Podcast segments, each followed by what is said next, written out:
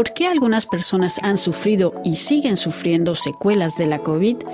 La respuesta está quizás en unas diminutas redes que actúan en las células, un sistema de defensa que tenemos los humanos en nuestro sistema inmunitario. Estas redes destruyen los microorganismos nocivos, pero si hay demasiadas de estas redes en nuestro torrente sanguíneo, entonces provocan otros problemas de salud. En Montpellier, al sur de Francia, un equipo de científicos buscó estudiar estas redes llamadas trampas extracelulares de neutrófilos o NETs en inglés y su relación con las secuelas post-COVID, muchas de ellas de orden trombótico. Los resultados del estudio hecho en pacientes que desarrollaron una forma severa de la COVID-19 fueron publicados en la revista Journal of Medical Virology. Alain Thierry es director de investigación en el Centro de Investigación en Oncología en Montpellier y es el coordinador de este estudio.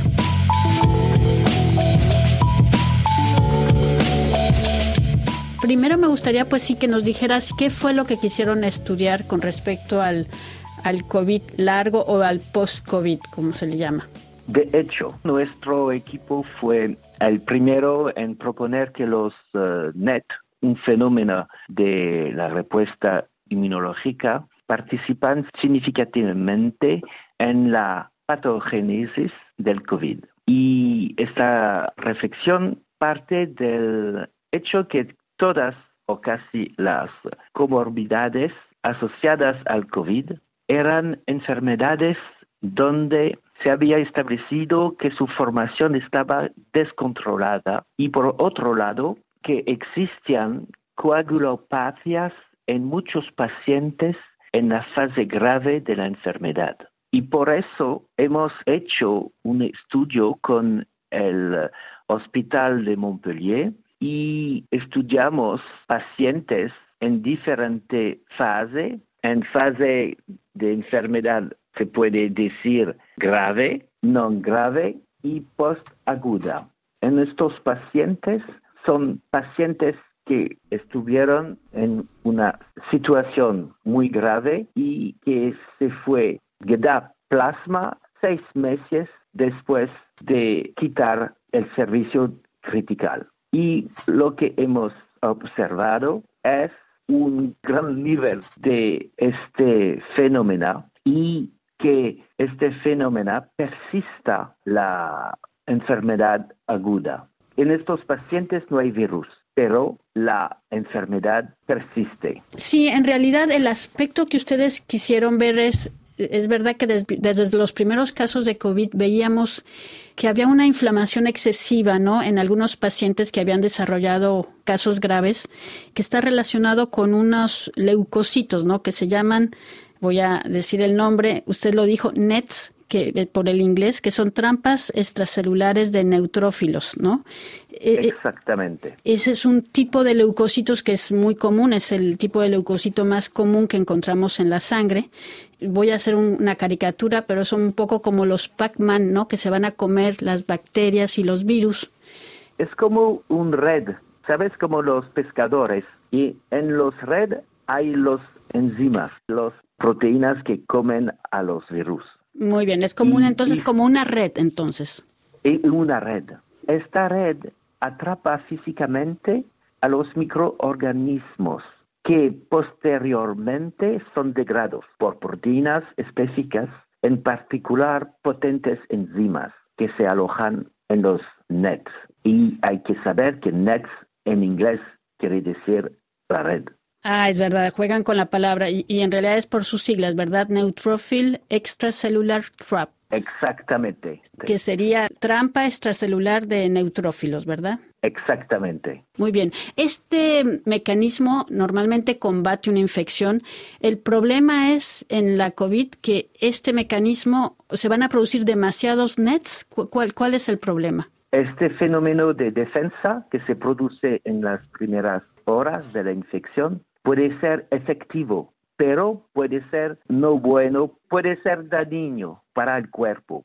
Porque, y en caso de pacientes, resulta, este fenómeno resulta desregulado en determinadas patologías infecciosas y no infecciosas. Y este fenómeno existe en enfermedad que se llama autoinmune, como el lupus.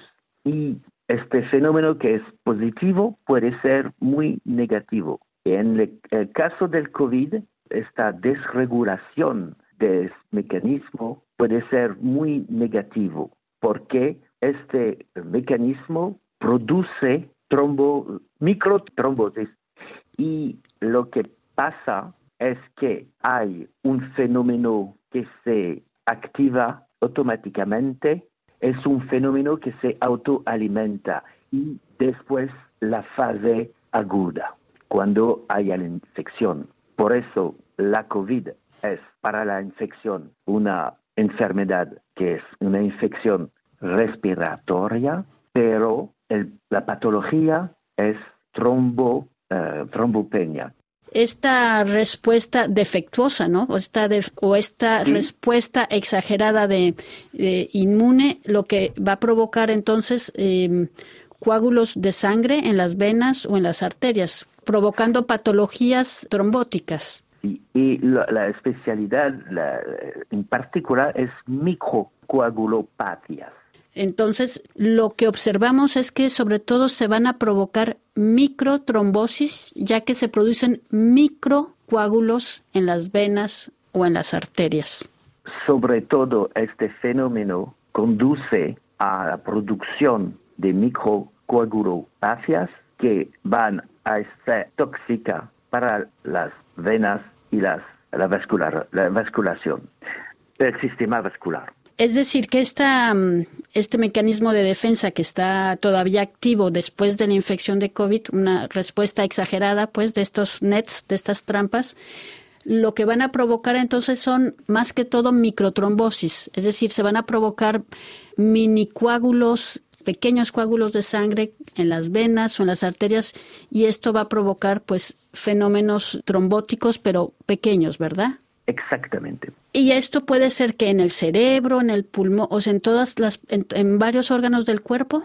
Exactamente. Es una enfermedad multiórganos. Es una enfermedad sistémica y por eso hay mucha variedad de síntomas. Puede ser una oclusión eh, venosa en el ojo, puede ser um, un problema en el pulmón. ¿Qué, ¿Cuál es? Sí, Sí, el, problema mm, más frecuente es el eh, problema en el pulmón porque hay una vascular, un sistema eh, vascular muy importante, pero hay también problemas vascular sistémica en todos los, todas las arterias y los venos y hay también problemas de infarctus, problemas de cardiotoxicidad, no, no sé cómo se dice. Es decir, también puede haber una, un mayor número de infartos. Exactamente. Ahora, este mecanismo, es decir, esta producción excesiva de trampas de las nets, en este caso, en, el caso de estas personas, siguen, no se detienen, ¿no? Hay, hay, un exceso de estas, de estas trampas. En su estudio, ¿qué, es decir, vieron que seis meses después de que las personas se habían enfermado con COVID, seguían con esta producción extra de estas trampas? Sí, pero pienso que hay una variedad de genética y la exageración de este mecanismo, de este fenómeno, depende de la genética de, de la persona y por eso que hay variedad de síntomas, también variación interindividual. Y pienso que la amplificación, la autoamplificación del fenómeno depende de la genética de la persona. Y en su estudio es que en un momento dado ven que disminuye este problema, es decir, que esta producción de estos leucocitos va a disminuir. Sí, va a disminuir, pero esto depende de la genética de, de la persona. Pero este fenómeno disminuye, pero Ahora conocemos pacientes que tienen síntomas muy importantes desde el principio de la pandemia. Por eso que no sabemos cuánto tiempo la COVID larga puede continuar.